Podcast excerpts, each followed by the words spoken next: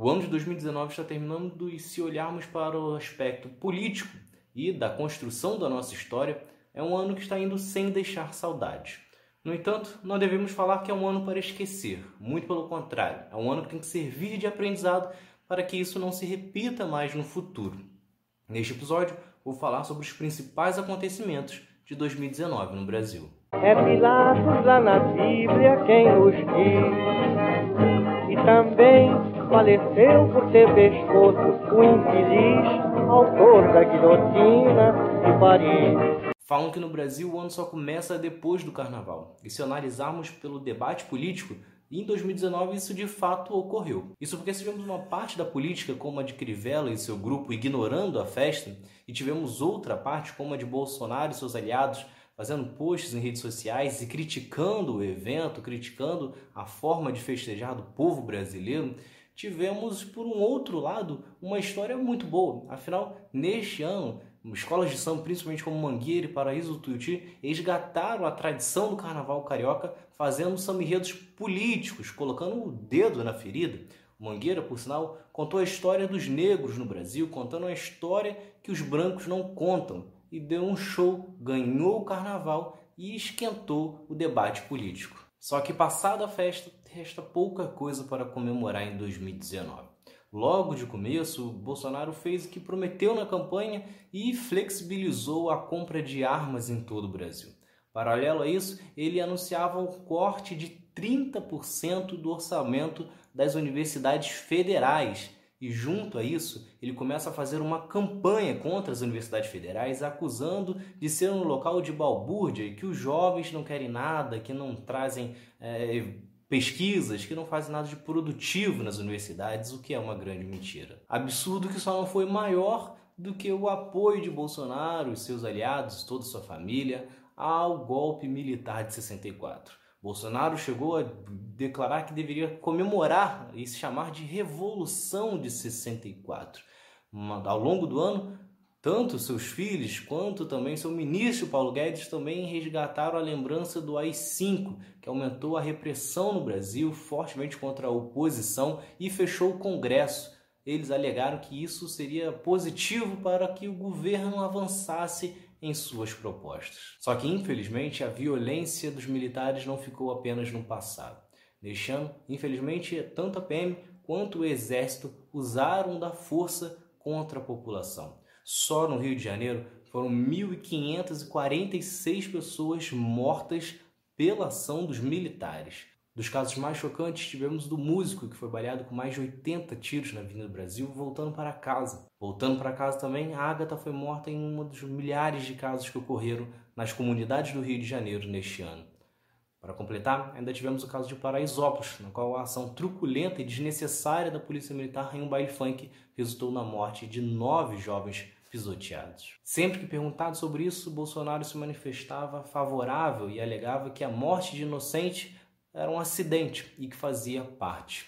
O problema é que o desprezo sobre a vida alheia de Bolsonaro não vinha apenas para essas crianças, esses adolescentes mortos, também para todos os outros que seguem por aí. Afinal, ele defendeu nas suas lives o trabalho infantil.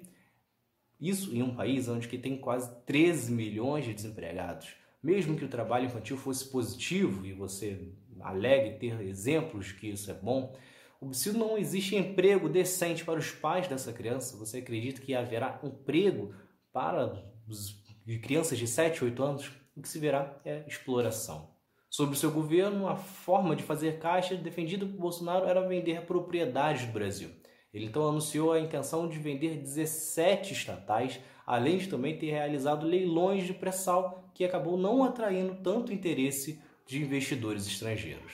Aliás, empresários estrangeiros, investidores estão cada vez mais distantes do Brasil. Neste ano, a Bolsa de Valores teve o recorde da retirada de dinheiro estrangeiro no Brasil. Já em novembro, Bolsonaro viu ser aprovada a reforma da Previdência, que é considerada a galinha dos ovos de ouro do seu ministro da Economia, Paulo Guedes. O projeto propõe hoje economizar cerca de 800 bilhões ao longo de 10 anos às custas do trabalhador, que terá que trabalhar por mais tempo e receberá menos quando se aposentar. Assim como também reduziu a pensão por morte, entre muitas outras retiradas de benefícios. Esse projeto é o mesmo que foi aprovado no Chile e que hoje causa a revolta da população. Ainda sobre o Chile, Bolsonaro diversas vezes defendeu o ditador Pinochet e chegou a atacar o pai de Michelle Bachelet, alta comissária da ONU. Esta foi apenas uma de várias posturas absurdas do presidente, como quando nas redes sociais ele fez piada sobre a aparência da esposa do presidente francês Sarkozy. Ele também atacou o presidente eleito na Argentina, Augusto Fernandes, alegando inclusive que não iria permitir a entrada de argentinos no Brasil por terem elegido um presidente de esquerda no nosso país vizinho. Da política, o único queridinho de Bolsonaro é Donald Trump. Por diversas vezes, Bolsonaro se curvou ao presidente norte-americano, como quando retirou a, a, posição de benefício do Brasil na Organização Mundial do Comércio ele também cedeu a base de Alcântara para os Estados Unidos e retirou a obrigatoriedade do visto para a entrada dos norte-americanos aqui no país. Isso sem receber absolutamente nada em troca dos Estados Unidos. Muito pelo contrário, Donald Trump manteve o veto à carne brasileira e ainda resolveu aumentar o imposto sobre o aço, acusando o Brasil de desvalorizar o real para conseguir lucrar mais nas exportações. Só que a falta de postura de Bolsonaro não estava apenas com os políticos. Por diversas vezes ele falou besteiras em lives, redes sociais ou até mesmo em entrevistas. Foi o caso quando ele chamou a jovem Greta, que luta pelo meio ambiente, de pirralha, ou acusou Leonardo DiCaprio de financiar ONGs para realizar as queimadas no Brasil, queimadas essas, inclusive, que foram recorde da nossa história. Assim como também ele indicou que o Greenpeace era o responsável pelo vazamento de óleo no litoral brasileiro. Por fim, ele ainda ofendeu Paulo Freire, um importante educador da nossa história. Só que o que muitas pessoas já perceberam é que, embora Bolsonaro de fato pense todas essas besteiras e não tenha a, postura para o cargo que exerce, ele muitas das vezes solta essas besteiras quando está sendo acusado de alguma coisa, quando alguém do seu grupo aliado está sendo investigado. Isso começou já no caso Queiroz, ex-assessor de Flávio Bolsonaro. Queiroz foi pego fazendo depósitos tanto para Flávio Bolsonaro quanto para a primeira-dama, Michele Bolsonaro. Isso ocorria exatamente no dia dos pagamentos de outros assessores da Câmara. O caso segue parado, afinal, Flávio Bolsonaro recorreu para ter foro privilegiado e não ser investigado, assim como conta com a ajuda de Sérgio Moro para segurar a Polícia Federal. Enquanto isso, Queiroz segue por aí fazendo um tratamento em Albert Einstein, um dos hospitais mais caros do Brasil. Outra acusação que caiu como uma bomba e teve que fazer a família Bolsonaro correr para falar besteira e desviar o foco foi o caso do porteiro, que em um depoimento declarou que o assassino de Marielle Franco, no dia que matou a vereadora, foi até o condomínio de Bolsonaro e que foi Bolsonaro que aprovou a sua entrada no condomínio. Bolsonaro, no mesmo dia, correu para sua live para criticar a reportagem e culpar a Globo, que alegando que a Globo queria derrubar o seu governo e que queria ver o seu filho preso.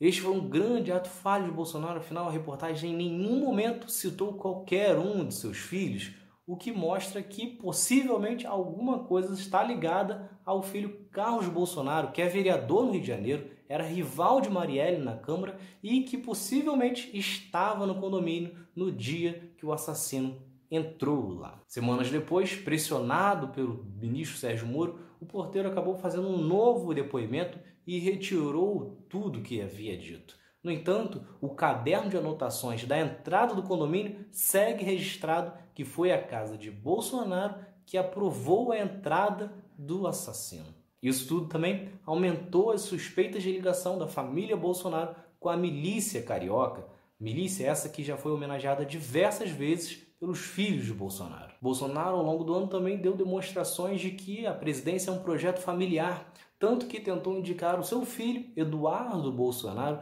para ser embaixador nos Estados Unidos, mesmo não tendo qualquer preparo ou experiência para o cargo. Sequer falava inglês corretamente. Bolsonaro acabou tendo que desistir da proposta, pois percebeu que provavelmente o seu filho não seria aprovado pelo Senado. Só que assim como ocorreu na questão do porteiro e também nas críticas que recebeu por, pelo caso de nepotismo, onde indicar o seu filho, Bolsonaro então resolveu atacar a imprensa, especialmente a Globo e a Folha de São Paulo. Em vários momentos, o presidente ameaçou cancelar a concessão da Globo e também fez sugestões para que empresas não anunciassem mais nem na Globo nem na Folha de São Paulo. Além disso, Bolsonaro resolveu aumentar o investimento em publicidade nas emissoras Record e SBT, que são aliadas ao presidente. Record e SBT passaram a receber mais do que a Globo, mesmo tendo menos que um terço da audiência. Só que não foram apenas com os veículos de comunicação que Bolsonaro bateu de frente. Ele também brigou diversas vezes com os aliados do PSL, não só ele, como seus filhos também. Muito das queixas era da forma como que Bolsonaro lidava com os casos, principalmente cedendo muitas das vezes às sugestões de seus filhos ou de Olavo de Carvalho. As trocas de farpas também aumentaram devido às acusações de uso de laranjas e também das acusações do uso de fake news durante as eleições. Isso acabou resultando, inclusive, na saída de alguns deputados. O governo também em nenhum momento fez por onde ser defendido pelos seus aliados. Afinal, Bolsonaro recebeu o Brasil com 12,7 milhões de desempregados. E chega ao final do ano com 12,5 milhões de desempregados, uma redução mínima. Só que o que chama mais atenção é que o número de trabalhadores na informalidade subiu de 23 milhões para 38 milhões. Isso significa que o desemprego permaneceu estável, não houve aumento. No entanto, 15 milhões de pessoas deixaram de ter carteira assinada e passaram a trabalhar na informalidade, ou seja, sem garantia nenhuma de que terá algum rendimento no próximo mês e nem garantia de que vai receber pelo menos o salário mínimo. Para piorar, mesmo com todos os cortes, vendendo áreas do pré-sal, o PIB do Brasil deve crescer menos que 1% neste ano, número inferior inclusive aos dois anos de mandato de Michel Temer. Diante deste cenário de muitas brigas e não ver a base do PSL apoiando firme seu governo, Bolsonaro então resolveu sair do partido. É a nona vez que Bolsonaro troca de sigla na história.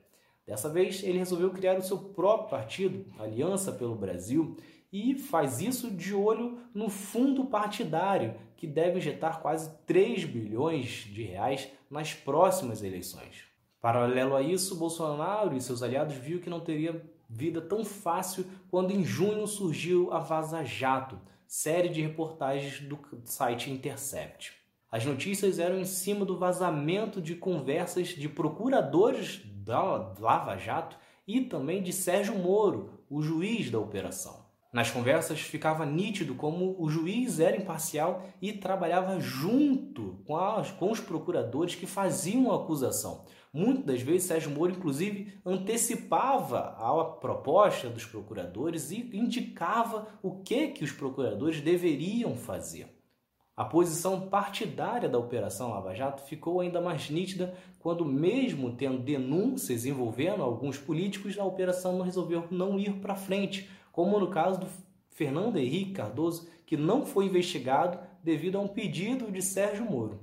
O objetivo desde o início, tanto para Dallagnol quanto para Moro, era de prender Lula antes da eleição.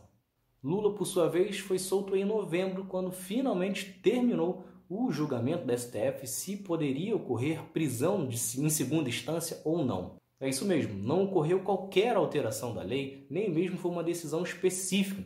A Constituição determina que só pode ser preso quando esgotam-se todos os recursos, ou sejam casos de assassinato, ou que coloquem em risco a vida de testemunhas ou tenha possibilidade de fuga. Questões que não enquadravam Lula e que, portanto, ele não poderia ter sido preso, como determinou o STF. Tudo isso, somado ao que já foi divulgado da Vaza Jato, ficou claro que o objetivo de prender Lula era não permitir que o ex-presidente trabalhasse como cabo eleitoral. Então é isso. Vocês gostaram? Se inscrevam, ativem as notificações e continuem acompanhando. Tem mais outro lado da história por aí.